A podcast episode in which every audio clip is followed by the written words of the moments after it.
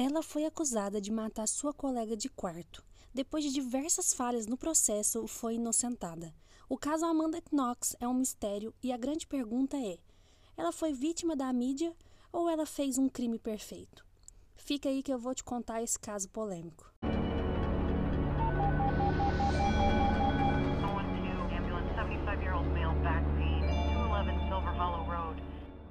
Bom, o caso de hoje é um caso muito polêmico.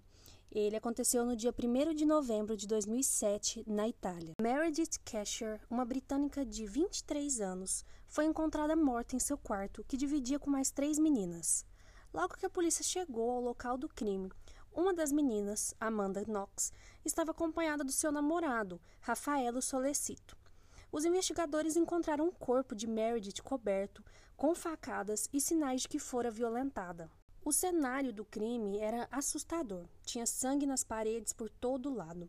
Mas o que mais chamou a atenção era Amanda e Rafaelo, calmos e carinhosos um com o outro, frente à cena de crime.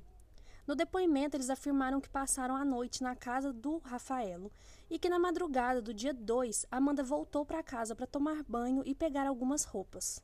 Segundo Amanda, a porta da casa estava entreaberta e no banheiro tinha gotas de sangue mas ela não deu muita atenção para aquilo.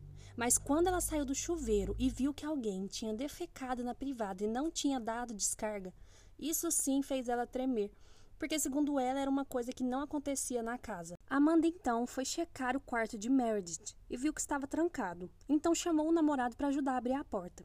Eles não conseguiram e chamaram a polícia. Meredith tinha se mudado para a Itália para estudar fazia só um mês o que fez a polícia descartar a hipótese de vingança, por exemplo. Bom, desde o início, o promotor acreditou na hipótese do crime ter sido cometido por uma mulher, já que elas tendem a cobrir o corpo de uma vítima mulher. A perícia constatou também que Meredith sofreu violência sexual. Com isso, as proporções do caso foram para tabloides mundiais. Amanda, por ter ficado cinco dias na casa de um homem que ela tinha acabado de conhecer, ficou com uma fama de libertina e uma assassina fria, pela postura também frente às câmeras. Outro fato que chamou bastante a atenção dos investigadores foi que quando Amanda é, foi chamada na casa onde morava com Meredith para verificar se faltava alguma faca na cozinha, a jovem simplesmente começou a gritar e tapar os ouvidos ao olhar para uma gaveta de facas. Os investigadores nesse ponto começaram a suspeitar mais ainda de Amanda, porque acharam que naquele momento ela teria se lembrado do crime que ela cometeu. O casal até então vinha mantendo a versão de que na noite em que assassinaram Meredith, eles estavam juntos na casa de Rafaelo. Mas em um dado momento, ele disse à polícia que até o momento ele tinha contado só mentiras, porque foi o que a Amanda pediu. A verdade é que naquela noite ele estava em casa sozinho e Amanda não estava com ele até por volta de uma da manhã. O argumento mais concreto que levou à prisão da Amanda Knox e do Rafael Solecito no dia 6 de novembro de 2007 foi uma faca encontrada na casa de Rafaelo, que continha no cabo o DNA de Amanda e na lâmina o DNA de Meredith. Inclusive, também foi encontrado o DNA do Rafaelo num sutiã que Meredith usava quando foi morta. A polícia estava tentando montar o quebra-cabeça do crime e eles acreditavam que tinha uma terceira pessoa envolvida. Além do casal, Amanda e Rafael, o jovem Rude Gadd foi acusado de ter praticado o crime, pois, segundo a perícia, o DNA de Rude foi encontrado no corpo de Meredith. Ele segue preso desde então. Rude foi localizado devido às mensagens que ele trocou com Meredith na noite do crime, combinando o encontro naquela noite. Rude admite ter encontrado com a Meredith no dia do crime e que eles tiveram relações, mas ele diz que não a matou. Segundo ele, alguém entrou na casa enquanto ele foi ao banheiro e cometeu o crime. Ele não conseguiu identificar quem era e fugiu do local logo após. Por fim, nessa grande bola de neve que se tornou esse caso na época, o dono do bar onde Amanda trabalhava também foi acusado, pois em um dos seus depoimentos a Amanda disse que viu o Patrick, que era o dono do bar, na cena do crime.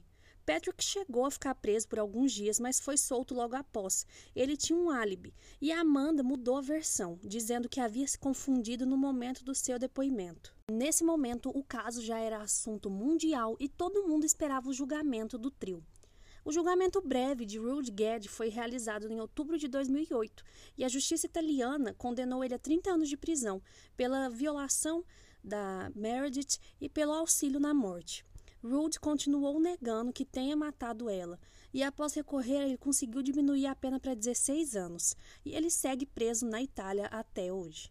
Já com Amanda e Rafael, as coisas foram diferentes. Eles foram levados a júri em dezembro de 2009, sendo condenados em 26 e 25 anos de prisão, respectivamente, pelo assassinato de Meredith.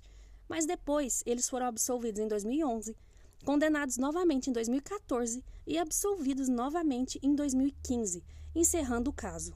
A absolvição de Amanda e Rafael fundou-se basicamente em falhas das investigações realizadas pela polícia italiana, a defesa de Amanda convenceu os jurados da pouca confiabilidade dos testes de DNA realizados. Segundo eles, teriam poucas amostras.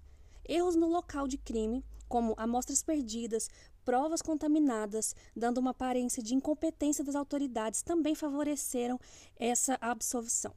Não foi apresentado também um motivo concreto para o crime. Além disso, a mídia teve papel forte em polarizar as opiniões sobre o caso. Eles falam que a família de Amanda também investiu muito para limpar a imagem dela na mídia. Há quem diga que Amanda só foi inocentada por ser norte-americana. Amanda Knox decidiu ingressar com uma ação contra a justiça italiana, que foi aceita pela Corte Europeia de Direitos Humanos em 2016. Atualmente ela vive em Seattle, nos Estados Unidos. Ela terminou seus estudos na Universidade de Washington e atualmente ela é casada. Em 2013, Amanda lançou sua biografia, Waiting to Be Heard, e ela lucrou mais de 4 milhões de dólares com a obra. Mesmo após a absolvição do casal, Amanda e Rafael, o caso não foi desvendado por completo. Talvez um crime perfeito e sem vestígios, ou talvez um ataque midiático em um caso que chamou atenção e foi transformado em uma trama de Hollywood. Para finalizar o podcast de hoje, investigadores, eu vou deixar vocês com uma frase da própria Amanda. Ou eu sou uma psicopata em pele de cordeiro, ou eu sou como você. Eu indico para vocês verem um vídeo da Gigi Barreto, perita criminal. Ela traz uma visão da perícia sobre o caso e ela fala que ela não acredita na inocência da Amanda, segundo as provas da perícia criminal. Bom, eu espero que vocês tenham gostado do episódio de hoje e eu espero vocês para nossa próxima investigação.